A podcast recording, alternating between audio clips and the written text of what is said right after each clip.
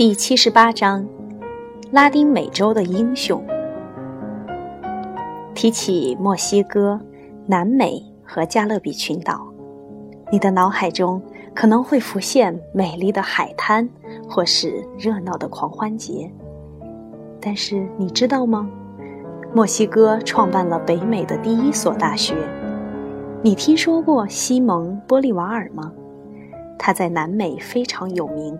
就像华盛顿在美国一样，墨西哥位于北美洲，它跟中美洲、南美洲和加勒比群岛一样，有着十分悠久的历史。许多美国人都并不了解这些地方的历史，所以我要告诉你关于美国的这些邻居的故事，尤其要讲述其中的几位英雄人物。你知道这些故事以后，就会比大多数成年人还要了解美国的这些邻居。你还记得吗？哥伦布横渡大洋之后，加勒比群岛的大部分土地就落入了西班牙手中。紧接着是中美洲、南美洲和墨西哥。美洲印第安人的许多部落，包括玛雅人、印加人。阿兹特克人等等赖以生存的土地都被西班牙人夺走了。西班牙人在当地发现了大量的金银矿，他们驱使当地的原住民去金矿和银矿劳作，再将得到的金子和银子全部的运回自己的国家。西班牙由此变得非常的富裕。这些令人羡慕的财富让其他欧洲国家十分眼红，他们纷纷参与进来。不久之后，曾经被西班牙独享的新大陆财富就只能与其他欧洲国家共享了。今天的巴西拥有的土地，在当时是被葡萄牙占领的，北美洲东部的土地则受尽英国和法国的掠夺。另外，中美洲、南美洲沿岸的一些岛屿和陆地，被英国、法国、荷兰和丹麦瓜分。西班牙占领的土地虽然少了许多，但我们今天称之为拉丁美洲的大部分土地，依然在西班牙的控制之下。西班牙语是殖民地居民的通用语言。如今，拉丁美洲。包括美国以南的所有美洲地区的大多数人依然说西班牙语。西班牙殖民者所信奉的主要宗教——罗马天主教，现在依然在那里是最大的教派。很多欧洲人移民到了西班牙，他们中的一些人娶了美洲印第安人女性当妻子。后来，在美洲出现了这样两种人。一种是麦氏地索人，他们的父母、祖父母分别是欧洲人和美洲印第安人；另一种是克利奥尔人，他们的祖先都是欧洲人。此外，在美洲还有一些为殖民者干活的奴隶，他们是从非洲运来的。有些非洲奴隶又与克里奥尔人或麦氏蒂索人联姻。很快，生活在拉丁美洲的人就有了各种各样的面貌和肤色。西班牙国王和王后派了一些官员去管理拉丁美洲的所有居民，他们的主要任务是收税，并且不允许当地任何人干涉。你能想象得到这样的情形吗？多么不幸的人生活在拉丁美洲和加勒比的殖民地呀！克里奥尔人认为，他们有权管理当地居民，并拥有美洲的所有财富。美洲印第安人和麦士蒂索人则认为，他们拥有的权利应该与克里奥尔人和从欧洲来的官员一样。当然，那些奴隶也不想当奴隶了，他们也渴望得到自由。这种情形不仅存在于西班牙的殖民地，还存在于中美洲、南美洲和加勒比的所有殖民地。你猜猜看，接下来发生了什么事情呢？革命？是的，你猜对了。美国革命和法国革命爆发后不久，这些地方都陆续爆发了革命。每次革命都会涌现出一些英雄，还会发生一些著名的战役。接下来我会讲几个有关革命的故事。最早爆发革命的是海地，它是加勒比地区的一个岛国，当时是法国的殖民地。海地人听说了1789年的法国大革命，也听说了革命中的著名口号“自由、平等、博爱”。这些口号打动了海地人，他们也想拥有这样自由、平等和博爱。事实上，对于这些口号，他们有着不同的理解。当地富有的克利奥尔人认为，自己本来就是法国人的纯正后裔。这些口号的意思是说，他们应该和那些法国国内的人拥有相同的权利。海地的普通人则认为。这些口号意味着他们应该和富有的克利奥尔人享有同等的地位。奴隶们则认为，这些口号的意思是应该废除奴隶制，让所有的奴隶都成为公民，拥有公民权。没过多久，这些人就开始混战起来。其中，有一次比较重要的奴隶起义发生在海地北部，和其他起义一样。在这次起义中，也诞生了一位伟大的领导者，他带领海地人取得了胜利。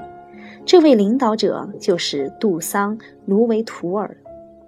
据说，从血缘上讲，杜桑本是一位非洲国王的孙子，但他出生时就是一个奴隶。他知识渊博，对法国革命的一切都非常了解。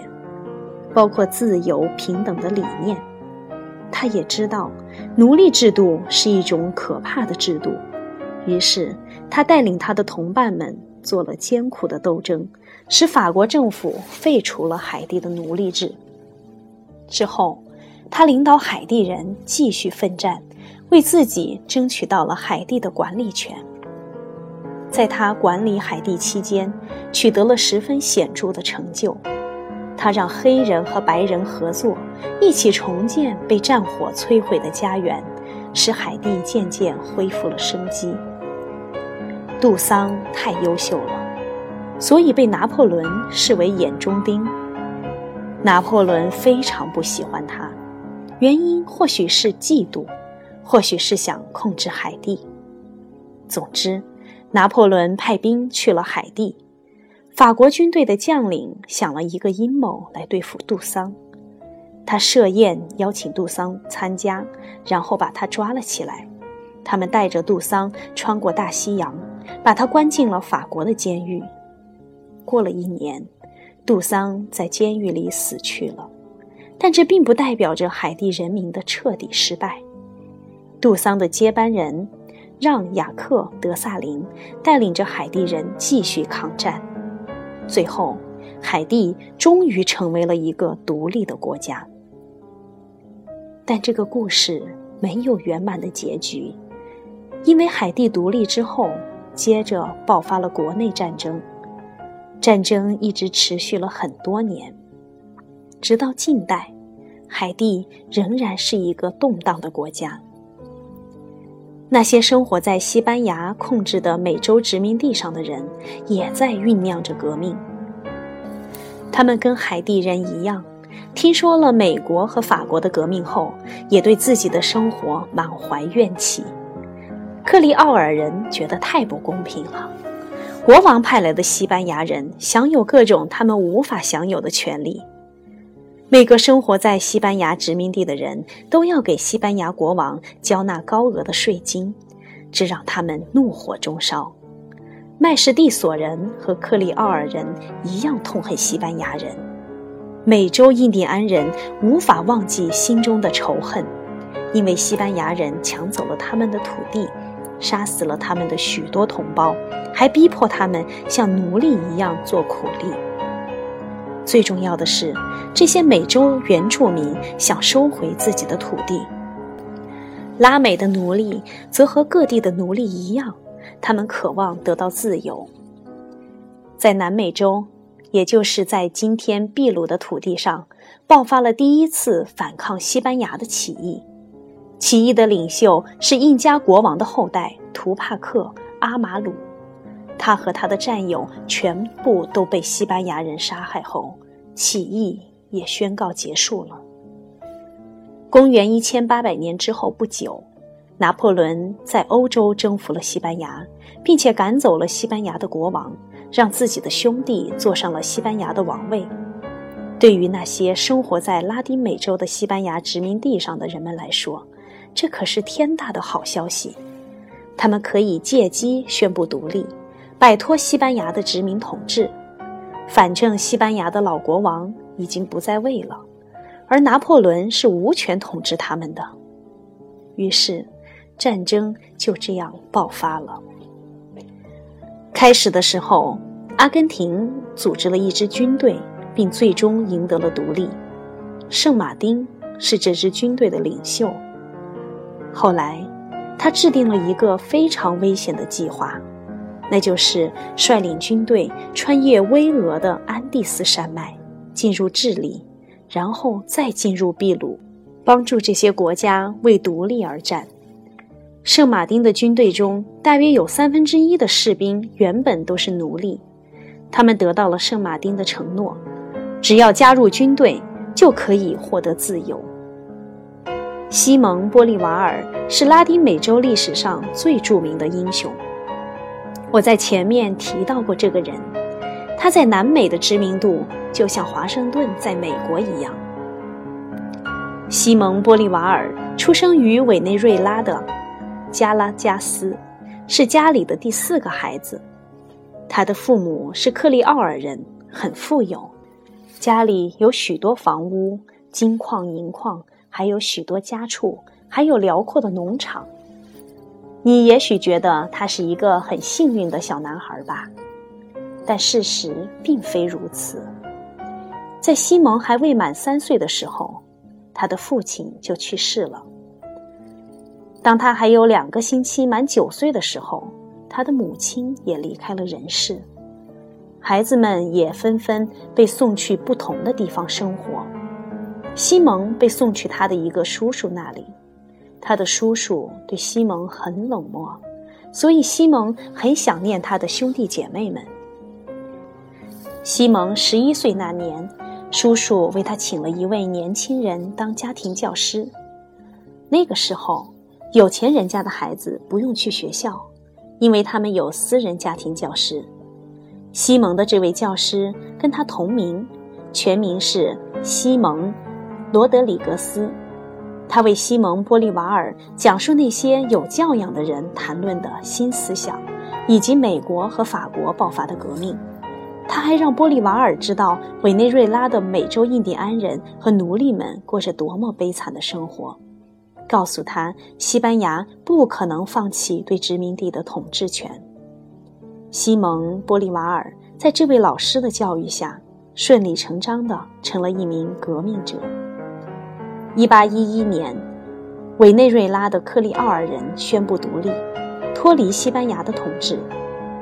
宣布独立的殖民地和殖民国家之间总是会有一场艰苦的斗争。南美的人们也是这样，他们必须与西班牙交战，才能换来真正的独立。起义军的最高统领之一便是西蒙·玻利瓦尔。第二年。一场大地震袭击了加拉加斯，夺走了上万名起义军战士的生命，许多人产生了放弃的念头。但是西蒙·玻利瓦尔毫不动摇，他重新组织起一支军队，继续战斗。